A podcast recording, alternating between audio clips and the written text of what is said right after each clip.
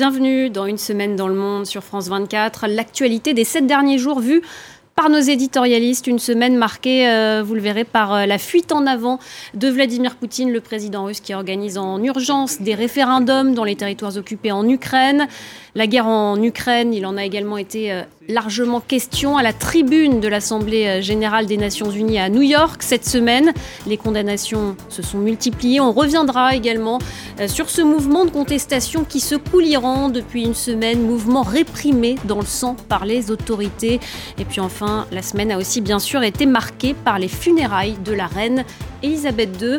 Des obsèques suivies partout à travers le monde en présence d'un parterre de chefs d'État.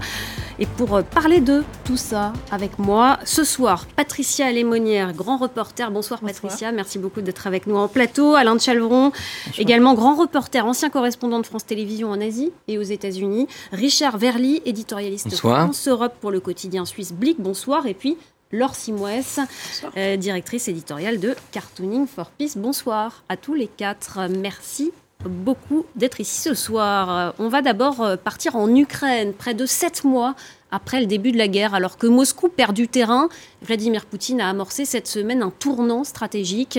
Mercredi, le chef du Kremlin a annoncé la mobilisation partielle des Russes pour partir sur le front. Mobilisation qui, on le verra, divise la population et provoque une vague de départ. Et depuis ce matin, comme en Crimée il y a huit ans, des référendums d'annexion sont organisés dans les territoires contrôlés par l'armée russe, dans les régions de Donetsk, Lugansk, Kherson et Zaporizhia.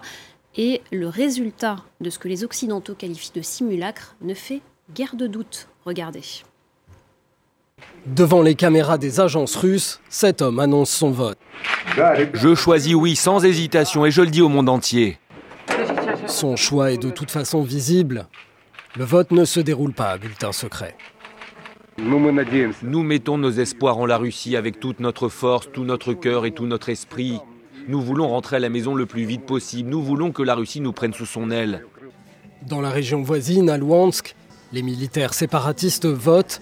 Et là aussi, le bulletin n'est pas secret. Aujourd'hui, quelque chose qu'on attendait après huit ans de souffrance arrive enfin. Aujourd'hui, nous avons notre référendum.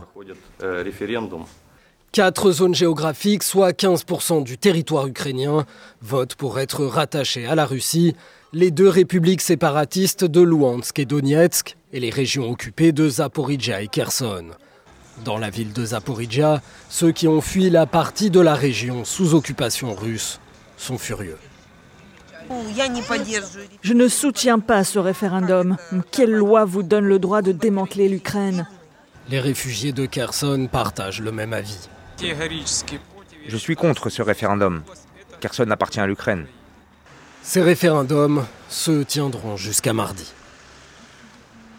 Patricia Lémonière, euh, tenir ces référendums maintenant, alors qu'ils étaient prévus au mois de novembre, ça veut dire quoi? Ça, montre l'urgence euh, de la part du, pouvoir russe? Enfin, certains avaient été prévus, même avant, et puis ont été repoussés euh, par les combats. Je crois que ça montre deux choses. Ça montre une chose, c'est que Vladimir Poutine, je crois, veut donner des gages aussi à son aile dure. Euh, la mobilisation, c'est ça, et organiser tout de suite ces référendums, c'est donner des gages parce qu'il est sous pression de cette, de cette, de cette aile dure. Il veut aussi mettre euh, l'Occident devant un fait accompli, parce que qu'est-ce qu'il avait fait en 2015 Moi, j'étais là-bas au moment de, la guerre en, 2014-2015. En fait, il a, il a gelé une partie du, territoire. Et là, qu'est-ce qu'il veut faire encore? Il veut geler ces 15% acquis pour faire en sorte que, finalement, euh, bah, presque, on pourra presque négocier un jour ou l'autre, et puis après repartir, parce que je ne pense pas qu'un dictateur comme Vladimir Poutine s'arrête un jour, contrairement à ce qu'on peut penser. Donc là, il veut, il veut geler une situation. Il faut savoir que c'est très différent ce qui se passe à Donetsk et Louhansk et ce qui se passe à Zaporizhia et euh, à Kherson, et ça n'a rien à voir. Dans les deux régions du Nord, elles sont depuis 2015 euh, sous, on peut dire, euh, influence, voire occupation russe. Donc tous ceux qui étaient opposés sont partis ne reste que ceux. Moi, quand j'y suis allée, j'ai vu, il ne restait pratiquement que ceux qui étaient plus ou moins pro-russes et qui étaient depuis, depuis 5 ans, 6 ans, ils sont soumis à une propagande. Ces gens-là, dont vont voter forcément, euh, pratiquement pour cette annexion, ils n'ont envie que de ça, parce que ma foi, ça leur donnera plus d'avantages. Rien à voir avec Kherson et Zaporizhia, où là, Par contre, c'est une annexion forcée et une partie de la population, sûrement la grande majorité, n'a aucune envie de basculer euh, dans la Fédération de Russie. Richard Verly, euh, quand on voit euh, que la Russie perd du terrain ces dernières semaines face à, la contre-offensive ukrainienne, ça, démontre quoi? L'organisation précipitée de ces référendums, ça, ça me démontre une forme de panique de la part du pouvoir russe? Incontestablement, Vladimir Poutine a dû changer son agenda et s'il l'a changé, c'est sous pression. Mais néanmoins, quand on regarde la carte, euh, certes, la contre-offensive ukrainienne a réussi, elle a permis de regagner du terrain, mais Vladimir Poutine a quand même conquis 15%. Enfin, il y avait les zones qu'il contrôlait déjà, mais il a quand même conquis une partie importante du territoire ukrainien et cette carte, elle le montre. Donc il y a quand même le gain territorial, il est du côté de la Russie très nettement. Après, la grande question que posent ces référendums euh, organisés dans l'urgence et dans les conditions que vous venez de montrer, c'est qu'est-ce que ça change pour les alliés, pour l'Ukraine d'abord et pour les alliés de l'Ukraine, c'est-à-dire est-ce qu'on peut continuer à faire la guerre dans un territoire que la Russie va désormais considérer comme le sien? Donc ça, c'est une question quand même importante. Et là, pour l'instant, moi, je n'ai pas entendu de réponse tout à fait, tout à fait claire. Et en tout cas, les Ukrainiens, eux, vont continuer de combattre pour les alliés. Ben, on va, on va le voir. Et la deuxième question, je crois, qui se pose, c'est qu'est-ce qui va se passer dans ces territoires et notamment dans les zones de Kherson et de Zaporizhia Est-ce qu'on va avoir finalement une contestation interne qui va rendre difficile la gestion de ces zones. Parce que la promesse de la Russie, la seule manière que peut avoir Poutine de maintenir sa férule sur ces zones, c'est de les développer et de, et de mettre beaucoup d'argent immédiatement, en plus de l'occupation militaire. Qu'il n'a pas fait avant à Donetsk. exactement. Donc s'il ne fait pas ça, et si finalement ce sont des régions qui demeurent relativement déshéritées, même si leur sous-sol souvent est assez riche, euh, je crois que là, ça sera très problématique pour lui. Alain Chalvon, ils sont perdus aujourd'hui ces territoires euh, où ont lieu ces, ces référendums? Euh, ils, seront, ils, vont certainement voter pour l'annexion à la Russie. Ça, ça, il n'y a pas de doute. Mais de là à être perdu, non. Euh, il y a une contre-offensive ukrainienne. Il ne faut pas vendre euh, la peau de l'ours, hein, cela dit. Hein. la contre-offensive a été très victorieuse pendant une dizaine, une quinzaine de jours, qui a permis de reconquérir toute une partie de la région de Kharkiv. Mais depuis, elle est quand même ralentie. Or, une contre-offensive, les exemples euh, nazis, euh, allemands pendant la guerre, ou israéliens, ça n'a rien à voir, montrent que quand il y a une contre-offensive victorieuse, il faut poursuivre, profiter de la débâcle que les Russes ont, ont subi. Or là, on a l'impression qu'on est plutôt maintenant dans une contre Aujourd'hui, l'Ukraine a, tout de même annoncé de nouveaux gains territoriaux à l'Est. Hein. Oui, je sais bien, elle continue la contre-offensive, mais elle est ralentie. C'est plus cette espèce d'avancée foudroyante qu'on a connue. Euh, voilà, donc vous dites, est-ce que ces, régions sont définitivement perdues? Bah, Si vous posez la question à un Ukrainien, il vous dira non, on va les reconquérir, on va même reconquérir euh, la, Crimée. Ce qui est intéressant, vous utilisiez le terme fuite en avant de Poutine, c'est qu'on est exactement là-dedans, à la fois sur le plan militaire avec ces mobilisations qui sont pas pour 300 000 soldats seulement, beaucoup plus visiblement, et dans ces référendums. Alors, qu'est-ce qui peut maintenant arrêter éventuellement? Euh, Comme tu le disais, euh, Patricia, euh, c'est pas le type qui va s'arrêter tout seul. Ce qui peut l'arrêter, c'est un mouvement à l'intérieur de la Russie. Mais là, on est vraiment dans un flou total. On ne sait pas ce qui se passe au Kremlin. On ne sait pas ce qui se passe dans l'armée russe. Mais c'est sûr que on, doit se tourner vers, vers cet espoir quelque part. Et justement, il y a ces référendums organisés en ce moment qui vont durer jusqu'au 27 septembre. Et cette semaine, Vladimir Poutine, il a annoncé une mobilisation partielle des Russes pour partir sur le front en Ukraine, mobilisation qui a provoqué une vague de protestation en, Russie. On va écouter euh, quelques manifestants russes justement. Je n'ai jamais servi dans l'armée, je n'ai jamais été un conscrit, je n'ai aucune expérience militaire. Je vais y aller, est-ce que j'ai le choix? Si je n'y vais pas, je serai poursuivi. Je suis réserviste, donc j'aurais probablement été mobilisé. N'importe quelle personne censée être opposée à la guerre et ne veut pas tuer ou être tuée. Je ne m'y attendais pas. J'étais devant l'école maternelle de ma fille quand ils m'ont donné le papier qui disait que j'étais appelé.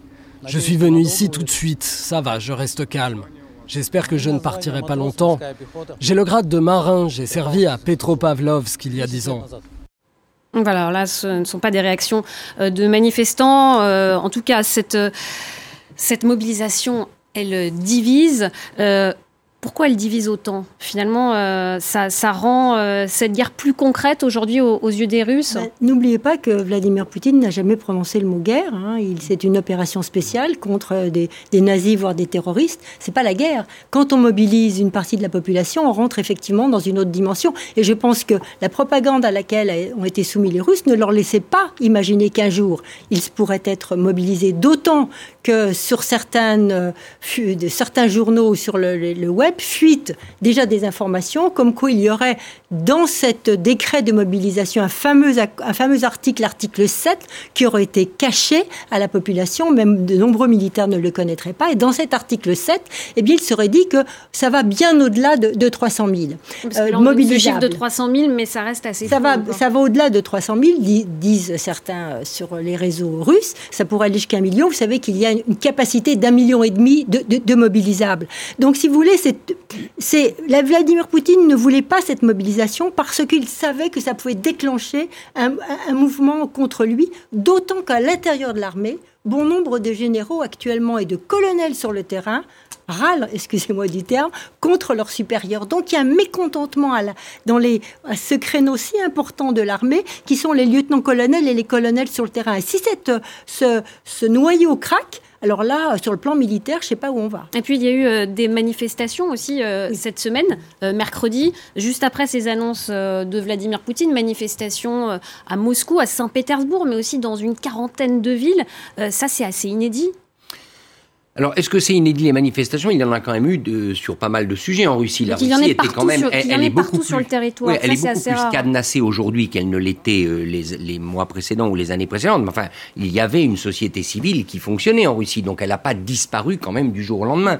Mais ce que disait Alain est vraiment la clé, c'est-à-dire qu'est-ce qu'il va se passer maintenant? Parce que quand même, un changement important pour Vladimir Poutine, outre tout ce qu'on va dire, ou tout ce qu'on a dit, pardon, c'est qu'il va maintenant être sur deux fronts. Il y aura le front militaire en Ukraine. Et là, il faudra stabiliser la position et s'assurer que d'autres contre-offensives ukrainiennes ne sont pas victorieuses. Et puis, il y aura le front intérieur, celui que vous évoquez. C'est il va falloir tenir la population. Et ça aussi, ça va mobiliser des gens. Ça va mobiliser les services de sécurité. Ça va inévitablement provoquer des bavures. Et qui dit bavure dit potentielle manifestation. Donc, pour lui, il y a fuite en avant, mais il y a aussi un engrenage. Et le régime peut-il être déstabilisé vraiment par euh, ce mouvement euh, dans la société russe? Je n'ai pas l'impression, mais effectivement, il y a eu des mouvements très très importants, hein, notamment, je crois, c'était en 2011 pour mmh. protester contre la fraude électorale qui avait permis la réélection de, de, de, Poutine. Tout ça a été réprimé, et là encore, ça va être réprimé, d'autant plus réprimé que les manifestants qui sont arrêtés sont envoyés directement au front. Donc, ça fera réfléchir à deux fois. Alors, vous me direz, il y a surtout des femmes qui viennent protéger leur mari, leur frère, leur euh, leur fils mais même les femmes pourraient mm. un jour aller, au front. Donc je pense que ça va calmer les ardeurs. Je pense pas que euh, ça soit une menace énorme pour euh, Vladimir Poutine, à moins, comme je le disais tout à l'heure, que ça soit utilisé par d'autres forces qui font partie du régime et qui vont l'utiliser contre. Et cette guerre aussi, elle fait beaucoup de victimes. Euh, Vladimir Poutine, il a parlé de 6000 victimes mercredi mais on, sait que c'est beaucoup plus. Hein, plus hein, ça, ça pourrait être beaucoup plus. Et ça aussi, ça va marquer la, société russe bah, Bien sûr, vous savez, vous vous souvenez de la guerre de Tchétchénie, euh, le fameux mouvement euh, des mers qui avait été très, très important. Euh, donc effectivement, c'est de ça dont ne voulait pas le pouvoir, c'est de voir ces, corbillards et ces, ces, enterrements ou ces urnes enfin, qui, qui retournent en, masse au pays. Mais pour l'instant, ceux qui vont être mobilisables vont pas arriver sur le front avant un mois ou deux. Et en plus, ce ne sont pas des gens qui sont aguerris. Donc c'est pas, c'est les unités d'élite de l'armée russe qui se battaient. Donc ces gens qui sont jamais, qui n'ont pas tenu un fusil de pendant deux ans, ils vont pas se retrouver à la place des unités d'élite. Donc ils vont garder les garnisons, ils vont assurer la logistique, ils vont garder les ponts. Enfin, c'est des gens qui vont pas être autant exposés et ça va, le poids va encore reposer sur les unités d'élite qui sont elles épuisées pour le coup. Alors Simouès, ça, ça donne quoi en, dessin euh, tout ça euh, Ça dort pas hein, en dessin, je peux vous le dire. On va commencer par un premier dessin. Je vais vous montrer quatre dessins.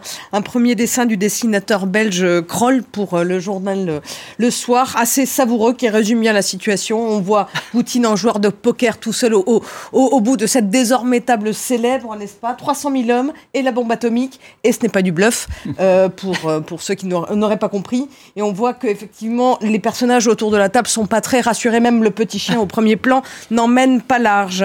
Un deuxième dessin du dessinateur euh, ukrainien Kazanevski, qui a quitté euh, l'Ukraine, bien évidemment, euh, pour, pour pouvoir continuer à travailler ailleurs, qui, qui, est une espèce de, de, synthèse assez simple et à la fois brillante pour dire que ces, référendums, ces référendums d'annexion, comme on le disait, sont évidemment des simulacres de démocratie, mais c'est une arme de guerre qui est aussi euh, euh, en, marche. Donc l'urne en char, ça fonctionne évidemment très bien. Un troisième dessin d'une jeune dessinatrice euh, taïwanaise qui voilà qui pense à ces, à ces Russes réservistes qui vont servir à nouveau de, de chair de chair à canon pour le, le, Kremlin.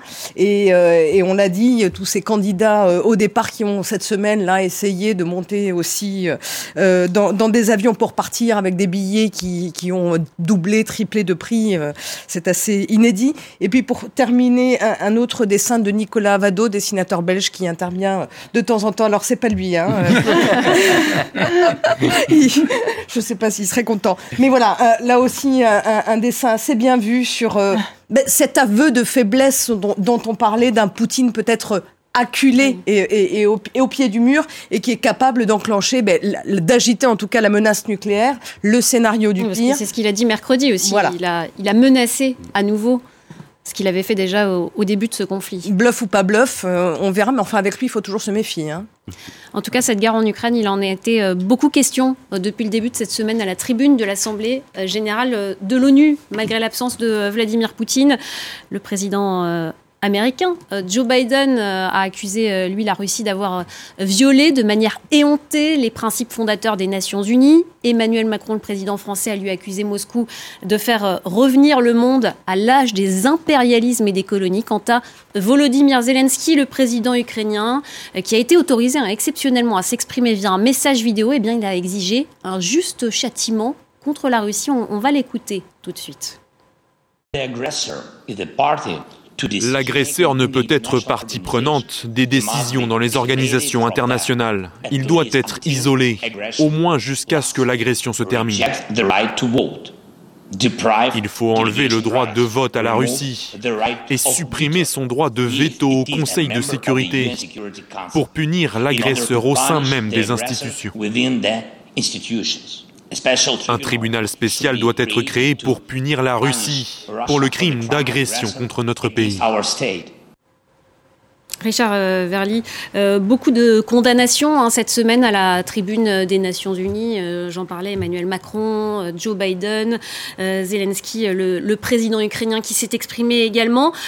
Et en même temps, l'ONU, depuis le début de cette guerre, on la sent euh, bien impuissante. Hein. Je crois qu'il faut distinguer deux choses. D'une part, la capacité de l'ONU à être soit un médiateur, soit un accoucheur de paix dans la région. Ça, je pense que pour l'instant, c'est hors de question. Si une négociation s'enclenche, ce sera sur la base d'un rapport de force avec peut-être un médiateur, je ne sais pas, turc ou en tout cas, ce sera une affaire de puissance. Ce ne sera pas l'affaire des Nations Unies.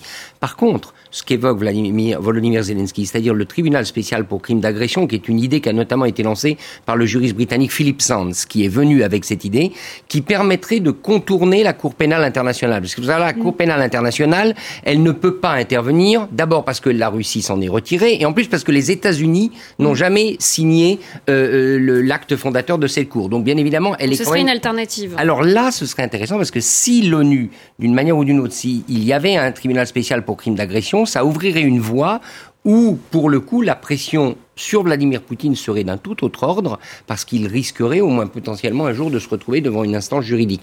Donc euh, il faut quand même prendre très au sérieux le fait que le président ukrainien a évoqué ce scénario.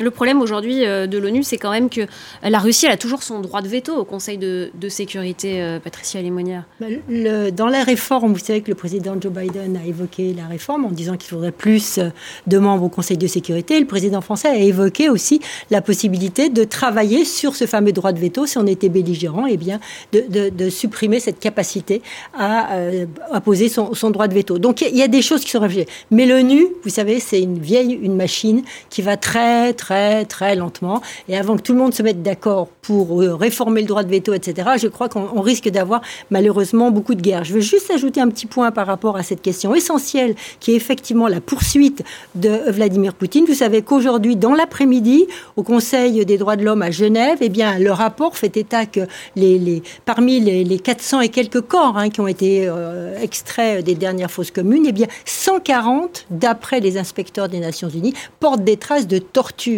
et de viol et d'enfants de entre 4 et 70. Et, et, les enquêtes d'ailleurs sont toujours en cours. Et les enquêtes sont toujours en cours. Donc je crois que les, les éléments euh, contre euh, ça, ça s'empilent et qu'un jour, peut-être, effectivement. L'ONU qui a aussi euh, dit avoir des, des preuves aujourd'hui de crimes de guerre voilà, commis. Voilà, et qui, mais commis aussi au mois de mars hein, dans la région de Kiev. Ça, c'est Et ça, c'est un élément déterminant, non seulement pour Vladimir Poutine, parce mmh. que ça met une pression sur lui, mais pour tous ceux qui l'entourent. Parce qu'à un moment donné, peut-être qu'une partie de l'entourage n'aurait pas envie d'être déféré devant un tribunal et pourrait se dissocier. Euh, Alain Chalvon Oui, euh, juste un mot sur cette réunion de, de l'Assemblée générale de l'ONU. Je trouve que l'élément le plus important, la, la principale leçon, c'est l'isolement total de la Russie, qui a perdu à New York là, le soutien de la Chine et de l'Inde. Pourquoi est-ce qu'ils ont perdu? Parce Alors qu'il y a encore une semaine, euh, Vladimir Poutine s'affichait avec le président oui, chinois. mais ça, ça, ça, marchait pas fort. ça marchait pas fort à Samarcande. mais, mais déjà, on sentait qu'il y avait des tensions. Mais là, on a, il a évoqué la bombe atomique. Et ça, pour les Chinois, c'est non. Non absolu. Et euh, quitte à changer complètement d'alliance. Vous savez que euh, l'URSS, à l'époque, avait menacé la Chine d'une bombe atomique. Oui, C'était en 1969. Et si ça a capoté, le, projet a capoté, c'est le président Nixon hmm. qui a fait capoter le problème. Oui, mais à l'époque, Donc les euh, Chinois, vous savez, ils adorent pas les Russes. Et puis alors ils détestent complètement la bombe atomique. Alors, le seul, hein, pour l'instant, qui ne qui prend pas encore ses distances, c'est Erdogan. Le président turc. Il est sorti, oui. pour l'instant, enfin bon, il est multi. À Samarcande, il n'était pas très chaleureux pour Oui, mais il sortait bras dessus, bras dessous quand même, c'est le seul. Hein. Et, qu'est-ce que ça donne, euh, cette Assemblée générale des Nations Unies en, en dessin, euh, Laure Simouès? Alors, c'est peut-être pas forcément les discours à l'Assemblée générale des Nations Unies que les, dessinateurs ont décidé de, de, de, montrer, mais par exemple, euh, ce que, ce que disait Alain, il y a quelques semaines encore, un dessin de Cal, du dessinateur américain Cal, qui montrait jusqu'à présent une forme quand même d'alliance tacite euh, avec euh, entre la Russie, la Chine et, l'Inde. Il a du sang ukrainien euh, sur ses mains, mais mais on, peut les laver plus tard avec du pétrole russe. dit, Xi Jinping à, à, Modi. Donc il y a quelques il y a quelques temps, c'était encore ça l'ambiance. Et puis effectivement, deuxième dessin de la Serbe, dessinateur français, on, on, constate récemment une, une légère inflexion. Hein. Menace nucléaire, la Chine appelle au dialogue avec la Russie. Vu l'état de leur armement, on a peur qu'en visant l'Ukraine, ils bombardent la Chine. Oui, et pour cause, tout le monde y a à perdre. Puis pour terminer, un, dessin du dessinateur euh, tunisien extraordinaire, Échec mondial. C'est une partie d'échec qui se, qui se joue euh, évidemment à l'Assemblée générale de l'ONU, qui, qui concerne évidemment euh, la planète entière, qui, qui, montre un petit peu l'attitude de tous les, dirigeants autour de la table.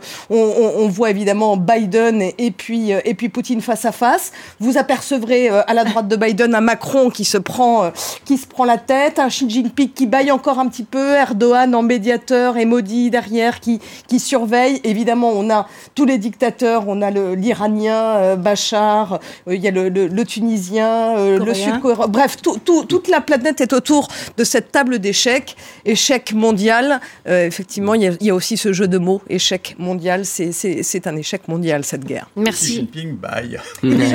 voilà, merci. Merci, Laure Simouès, pour ces dessins. En tout cas, à cette tribune des Nations Unies, il n'y a pas été question euh, que de l'Ukraine, il a été question aussi de la situation en Iran, euh, l'Iran, où euh, Joe Biden a salué cette semaine le courage des, des, Iraniennes, alors que le mouvement de révolte dans le pays ne faiblit pas depuis une semaine, depuis la mort d'une jeune femme.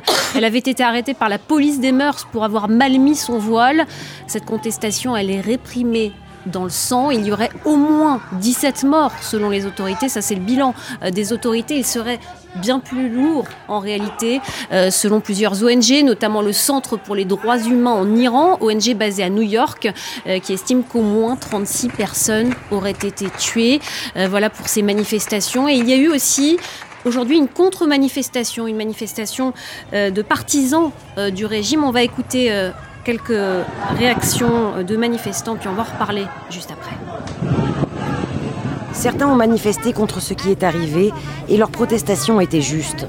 Mais d'autres veulent seulement créer des troubles, mettre en danger la sécurité et l'honneur des gens, et ça, c'est une ligne rouge inacceptable. Les contestataires et les émeutiers ne sont pas des gens ordinaires.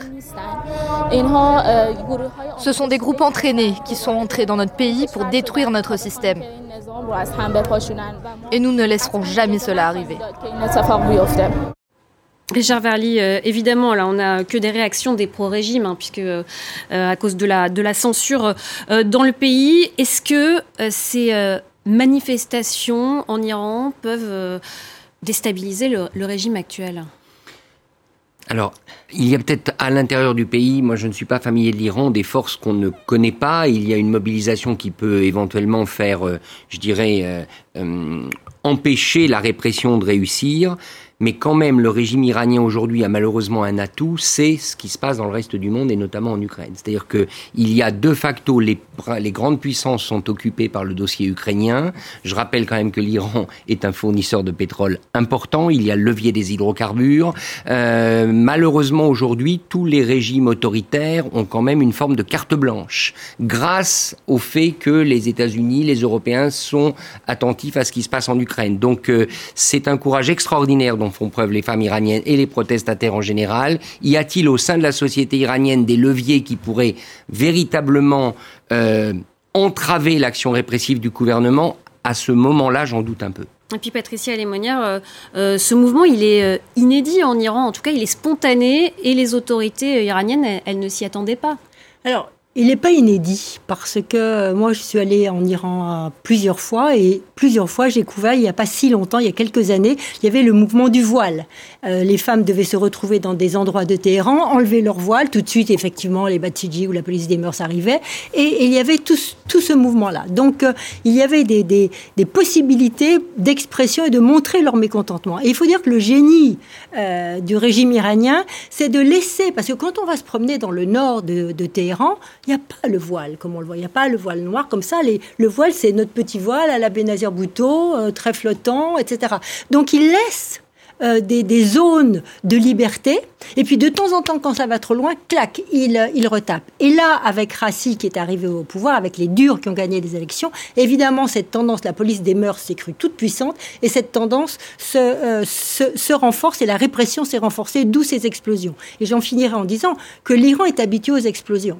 Là, on a une explosion des femmes qui est le cœur du pouvoir iranien sur lequel il est, sa symbolique sur laquelle il s'appuie. Mais il n'y a pas si longtemps, il y avait les révoltes du pain.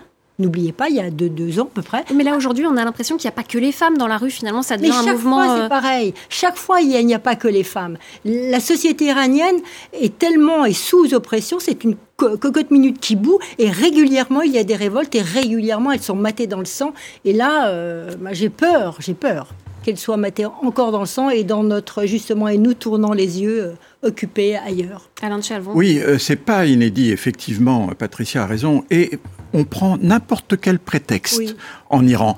Par exemple, euh, il y a deux ans, je crois que c'était en, 2019, il y a eu une révolte, mais qui a drainé des centaines de milliers de personnes, pour le prix de l'essence, qui passait de 11 centimes à 15. Et avant, c'était le pain. Voilà. Il y a eu le pain, il y a eu d'une manière générale des, euh, des manifestations contre la corruption. Il y a même eu des manifestations, vous vous souvenez qu'un avion ukrainien avait été abattu par la défense aérienne iranienne et le régime avait menti. Il y a eu des manifestations pour ça aussi. Enfin bref, ils sont habitués. À chaque fois, elles sont réprimées. Alors pourquoi celle-là est peut-être un peu plus dangereuse pour le régime?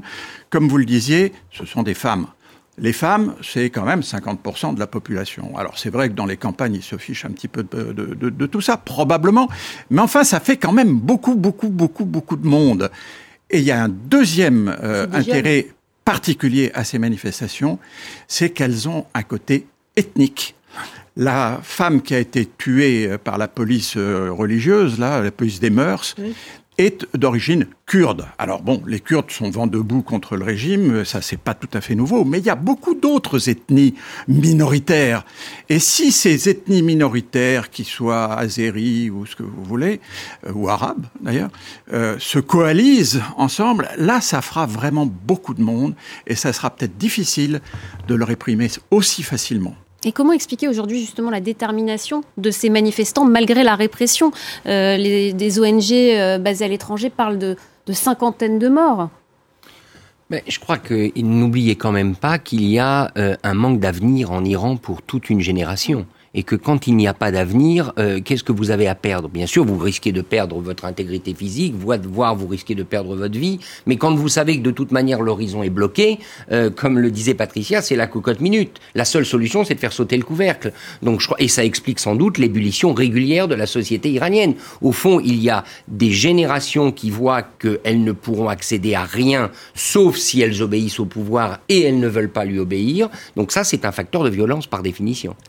Et, j'ajouterais qu'en plus, dans les manifestations, il y a beaucoup de gens jeunes. La société iranienne est une société très jeune. Et vous savez que les jeunes, par essence, ont, beaucoup moins conscience du, danger de la mort. Ils vont jusqu'au bout. Ils, veulent, ils veulent que ça change, sans réfléchir peut-être à l'exposition qu'ils risquent. Donc c'est chaque fois dans les manifestations, effectivement, on voit les classes populaires, parfois les plus pauvres, et les, catégories les plus jeunes.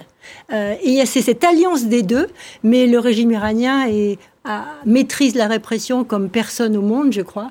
Donc il ne faut pas euh, penser euh, que ces jeunes nous euh, changeront peut-être l'Iran, mais peut-être pas tout de suite. Et en plus, ils, ont, ils ferment actuellement tout l'Internet. Et c'est pour ça justement que, que, le régime coupe les réseaux sociaux, notamment parce que c'est via les réseaux sociaux aujourd'hui que que ces, ces mouvements, euh, ils prennent de l'ampleur Bien sûr, euh, les réseaux sociaux ont un, rôle très important, euh, peut-être pas déterminant, parce que la, comme tu le disais, la cocotte minute est en train de bouillir, et donc il suffit d'un oui ou d'un non et de quelques personnes qui se, qui se mobilisent pour qu'il y ait une vague.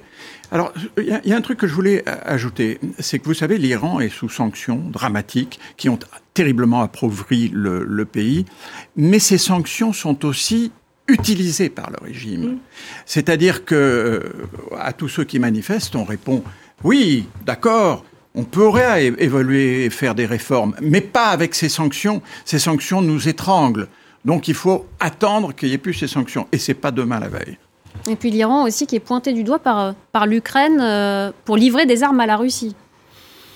Oui, c'est certain qu'il y a une. Alors, on va pas réemployer le, le, mot axe du mal, mais les régimes autoritaires aujourd'hui euh, ont, ont, de toute façon euh, intérêt à s'allier. Alors, il y a le cas particulier de la Chine, qui est une hyperpuissance et qui pense donc d'abord à son propre destin, mais ça ne vous aura pas échappé qu'en plus de l'Iran, il y avait récemment euh, la rencontre à Vladivostok, une rencontre où, où, Vladimir Poutine a accueilli un certain nombre de responsables militaires étrangers. Il y avait par exemple le général en chef de l'armée birmane un pays qui est totalement verrouillé par l'armée. Que pensez-vous que le général en chef de l'armée birmane va faire en Russie aujourd'hui? Donc ça, c'est malheureusement ce genre d'alliance lorsque un, homme fort euh, prend des solutions comme celle de Poutine en Ukraine, eh bien, il s'attire des soutiens de gens tentés par les mêmes méthodes que lui.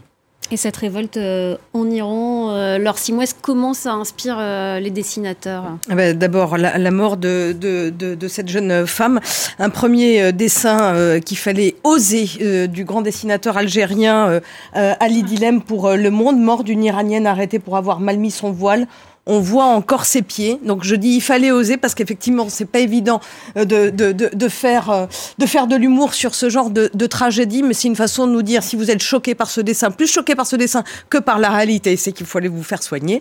C'est ça aussi le dessin de presse. Un deuxième dessin d'une dessinatrice iranienne Firouzé, qui vit en Iran, qui travaille évidemment pour, pour, pour l'étranger, mais qui, on, on, parlait justement des mm. réseaux sociaux tout, tout à l'heure, sur, sur le rôle que les réseaux sociaux ont joué dans la diffusion de l'information et dans la mobilisation des jeunes. Et puis ce qui est extraordinaire, c'est qu'on voit tout, tout ce noir, cette obscurité, pour ne pas dire cet obscurantisme qui entoure ces femmes iraniennes qui, euh, qui, voilà, qui ont appris euh, euh, la nouvelle par, par les réseaux sociaux, qui ont évidemment tout de suite été verrouillés.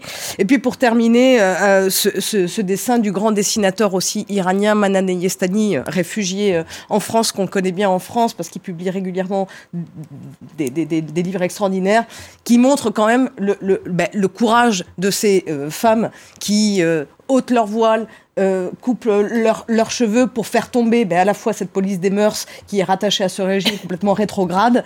Et ce qui est extraordinaire dans, dans, ce dessin, c'est qu'on voit que cette, ben, cette femme, c'est l'Iran.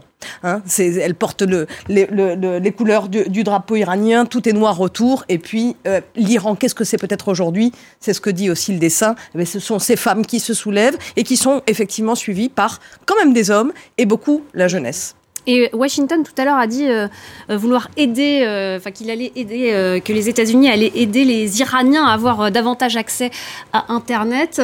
Concrètement, les États-Unis, ils, voient ça, ils regardent ça comment Ce qui se passe en Iran? Est-ce qu'ils peuvent faire quelque chose? Est-ce qu'ils peuvent avoir une influence? Toujours la position, on va vous aider. Je crois que je demanderais plutôt s'ils veulent aider, qu'ils ne parlent pas et qu'ils fassent discrètement. Parce que plus ils parlent d'aide, plus ils renforcent l'impression qu'a le régime d'être agressé de partout par le bloc américain, et donc plus ils renforcent la répression. Donc si les États-Unis veulent aider, effectivement, il y a des moyens technologiques pour les aider à, garder des réseaux, les réseaux sociaux en marche, mais s'il vous plaît, qu'ils se taisent.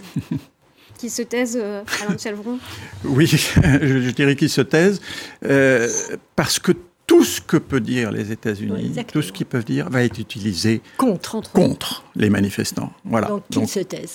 Exactement. Voilà, pour finir, on va euh, parler de toute autre chose. Un, événement qui n'aura échappé, bien sûr, à personne en début de semaine, ce sont les funérailles d'Elisabeth II, la reine décédée à 96 ans au Royaume-Uni après 70 ans de règne. Environ 100 chefs d'État et de gouvernement étaient présents à Londres, dans l'abbaye de Westminster, un record pour des obsèques. Hein. c'est plus que, Nelson Mandela, pour Nelson Mandela. Euh, ces obsèques qui ont été suivies euh, partout à travers le monde, 4 milliards de téléspectateurs au total. Voilà pour, euh, pour ces images des funérailles euh, de la reine. Est-ce que ça, ça vous surprend euh, qu'il y ait eu autant d'attention autour de cet événement? Non, parce que il y a d'abord un phénomène de curiosité. C'était une figure extrêmement euh, connue, Élisabeth II, et puis il y a l'habileté, la, formidable habileté médiatique de ce qu'on a appelé la firme, c'est-à-dire la famille royale britannique. Très franchement, chapeau bas en termes de spectacle mondialisé. Ils ont fait très fort tant la famille royale elle-même que le gouvernement britannique, parce que tout ça a été scripté à la lettre. C'était prévu depuis très longtemps. Hein, voilà, c'était scripté à la lettre, mais produire un tel spectacle mondial un tel spectacle aussi d'unité, de recueillement, d'ordre et de discipline dans le pays, apparemment aucun incident. Euh, chapeau, voilà, médiatiquement, chapeau. Hmm. C'est exactement ce que je voulais dire. vraiment, comme metteur en scène, les Anglais, ils sont bons. Hein. On l'avait déjà vu pour les Jeux Olympiques, mais là, ils ont fait très fort. Parce que à regarder, euh, bon, je n'étais pas passionné, je dois dire, mais à regarder, c'était quand même étonnant, quoi. C'était formidable, hein, franchement. Enfin, en même temps, au-delà du spectacle, je suis d'accord avec tout ce qui vient d'être dit, je crois que, euh, au-delà de ça, dans le peuple britannique, euh, et particulièrement anglais, parce qu'en Écosse c'est autre chose, en Irlande c'est encore autre chose, mais dans le peuple, l'Angleterre dure. Euh, c'est un gage. La, royauté, finalement, déjà, vous avez vu, il n'aimait pas Charles au départ. Puis maintenant, ça y est, à 70% et ou 60%, il trouve qu'il va faire un bon roi. Donc tout ça prouve qu'il y a un attachement, mais un attachement pas à cette famille tant royale, à, cette, à la royauté en tant que telle, qui montre une stabilité dans le pays. Parce que l'Angleterre fait face à une crise économique incroyable, extraordinaire, bien plus forte que nous. Et le seul pôle de stabilité qui permet de réunir tous les Anglais, les riches, les pauvres, c'est la royauté. Ça, nous ne l'avons pas. C'est cette monarchie aujourd'hui qui permet de, de garder le Royaume-Uni uni non, ça je suis pas sûr parce que la, monarchie, elle est, elle est, contestée notamment par le, pas mal dans les jeunes générations. Je suis pas sûr. Je pense qu'effectivement là, avec ce qui vient de se passer, il y a l'unité qui a repris le dessus. Mais très vite, quand même, euh, à un moment donné, et surtout si Charles III venait à faire, éventuellement venait à prendre des décisions contestées, ça pourrait s'effriter. Non, ce qui est formidable, c'est qu'à travers ce spectacle qui a été donné, cette manifestation d'unité, vous savez, les Anglais ont ce slogan, on l'a même vu sur l'ambassade britannique à Paris, euh, Great Britain, hein, euh, tout est great. Ben là, ils ont acquis en termes de soft power, ils ont, alors que depuis le 23 juin 2016, c'est-à-dire depuis le référendum sur le Brexit, c'est une débâcle absolue en termes d'influence britannique dans le monde. Là, ils ont repris pied grâce à Elisabeth II. Là, ils ont redoré leur image oui, ils ont redoré leur image. Ils ont, euh, comme tu le disais, euh, fait une opération de soft power formidable. Enfin, bon, euh, ces funérailles, et en fait, depuis la mort jusqu'aux funérailles, on n'a parlé que de l'Angleterre partout dans le monde. Surtout pour un événement qui ne change rien à rien. Absolument. Et pourquoi ça fascine autant, justement, à travers le monde entier? Mais parce que c'est la reine, c'est la couronne, c'est et puis c'est beau, quoi. Voilà. Et puis c'est l'histoire. Enfin, je veux dire, il y a un poids. Je veux dire, au-delà de tout ça, qui nous plaît, la beauté, comme tu dis, euh, qui est, qui est extraordinaire. Mais il y a, il faut, il faut pas nier qu'on est dans un monde qui est complètement aujourd'hui on zappe, il n'y a, pas de futur, il n'y a pas de présent, et on est dans le présent permanent. Et là, d'un seul coup, on est dans l'histoire. On remonte à mille ans quand même. Euh, et eh ben ça vous fait un choc quand même, parce qu'aujourd'hui on vit qu'avec nos portables et dans le présent, et là d'un seul coup, il y a un pays qui nous transporte mille ans en arrière. Euh, ouais, bah quand même, euh, ça fait un choc. C'était un rock un peu euh, oui, la reine Elisabeth II. Oui. Ça, nous donne de la, de la, profondeur. Oui, incontestablement. Et puis il y a aussi, je dirais, ce, moi, moi ce qui m'a beaucoup frappé, c'est deux choses. D'abord, la couverture par la BBC. Pas de commentaires. Formidable. Et ça, franchement, comparé aux chaînes françaises, moi j'ai trouvé que les chaînes françaises étaient très bavardes. Elles ne pouvaient pas s'empêcher de rajouter du commentaire au spectacle. Les Anglais, eux, pas de commentaires. Et ça, c'était extrêmement fort. Puis la deuxième chose, c'est qu'il y a quand même derrière tout ça, il faut pas l'oublier, une monarchie compatible avec le progrès. Euh, compatible avec le progrès, parce que compatible avec la démocratie, compatible avec le progrès. Et ça, c'est un message. Alors pour le coup, c'est quand même un message, je trouve, très positif. C'est comme le disait Patricia, c'est quand l'histoire se montre capable d'affronter le présent. De ce point de vue-là, il faut reconnaître qu'Élisabeth II a été une grande souveraine. C'est une monarchie euh, qui a encore de l'avenir, euh, selon vous? Bah écoutez, j'ai l'impression, j'ai l'impression qu'elle n'est pas contestée par grand monde, comme tu le dis, en Angleterre, ailleurs, euh, c'est peut-être un petit peu différent. elle est reconnue dans le monde entier pratiquement, même par Vladimir Poutine, qui n'est pas venu, mais parce qu'il n'était pas invité. Mais oui, pourquoi? C'est devenu une entreprise. Hein, c'est le Commonwealth qui va bouger. C'est-à-dire il y a des États du Commonwealth, les 17 États qui reconnaissent la royauté et, le roi maintenant comme souverain de leur État. Je crois qu'il qu'on va voir, il y en a qui vont sortir, euh, qui vont faire comme la Barbade, ils vont sortir progressivement. Mais c'est dans, dans le statut du Commonwealth. Le prince Charles, qui n'était pas encore roi, en juillet au, Rwanda, a dit aux, au pays, mais vous pouvez euh, rester dans le Commonwealth, mais nous quitter en tant que monarque. Donc ils savent s'adapter, ils sont très astucieux. Pour poursuivre sur votre question, il ne faudrait pas quand même qu'il y ait une multiplication des scandales. Ah Parce qu'à ah chaque fois, ça, pourrait fait du mal quand même. Harry. On... Laure, euh, Laure ça, ça, a donné quoi en La notion de scandale, c'est une bonne transition. C'est funérailles. c'est ah voilà. Les dessinateurs de presse vont être un petit peu moins... Funérailles du siècle. Hein. Euh. Oui, tout à fait. Alors, un, premier dessin très drôle du dessinateur belge à nouveau, Pierre Kroll, pour, euh, pour Le Soir. Vous savez, Pierre Kroll, quand il prend beaucoup de recul sur les situations, en fait, il convoque les Martiens. Alors, les Martiens, comment ont-ils vécu ces funérailles de la reine? Eh bien, ils étaient totalement aussi happés à 11h30. Elle passe du hall de Westminster à la il est quelle heure La cérémonie est à midi. J'entends ses coups de canon. Elle ira jusqu'à Hyper Park à 13h15. C'est où Hyper Park À 16h, ça recommence à Windsor. Bref, ils étaient, même, voilà, jusque sur Mars, hein, on, suivait ça euh, de, de très très près. Euh, et elle sera inhumée à 20h30. Un deuxième dessin du dessinateur français euh, La Serpe, un peu plus caustique. Obsèque d'Elisabeth II, un coup pharaonique, parce qu'il y a, y a ça aussi, bien sûr. Et puis alors, on a cette pauvre anglaise qui dit à son mari Tu ne pleures pas. Et le Britannique qui répond Je garde mes larmes pour le jour où l'on recevra la facture. Il ne perd pas le nord. Il était sans doute écossais. Sans doute, oui, oui, oui, sans doute.